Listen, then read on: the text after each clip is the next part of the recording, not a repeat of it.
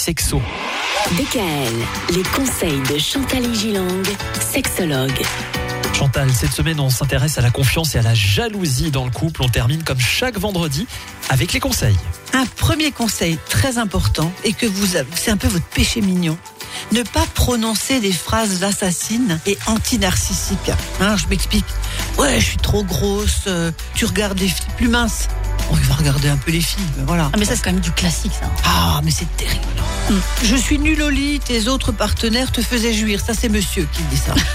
Ah ouais, je sais bien. Tu m'avais dit que t'en avais cinq autres avant moi. Je parie qu'ils étaient mieux, qu'ils avaient un plus grand pénis, qu'ils s'y prenaient mieux, qu'ils étaient plus beaux. que- Oh, Ne jamais se comparer. Ah, mais en fait c'est ça, la problématique elle en revient là. hein. Et oui. c'est la comparaison tout le temps. Et c'est non seulement pensé, mais c'est dit. Et quand c'est dit, c'est terrible.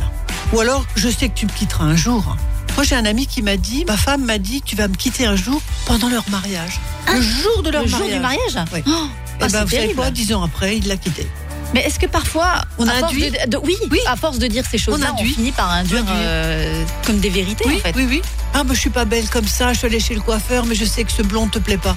Ah bah alors, euh, tais-toi, va pas chez le coiffeur, mets-toi la tête euh, dans un seau. Non, mais sans blague. Se parler ouvertement, ça c'est un autre conseil. Prendre le temps de s'exprimer calmement et sincèrement. Hmm. Évoquer ses souffrances, ses lassitudes, ses frustrations, mais écouter celles de l'autre aussi.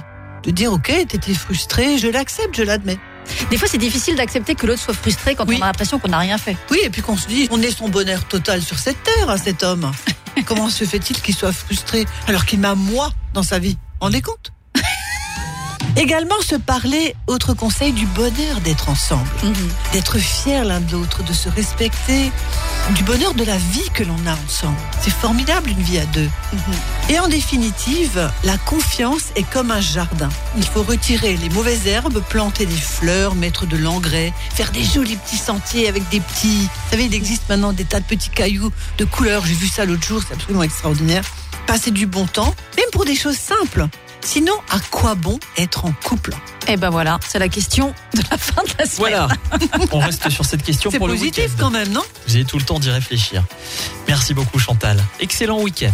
À bientôt À bientôt. DKL, retrouvez l'ensemble des conseils de DKL sur notre site internet et l'ensemble des plateformes de podcast.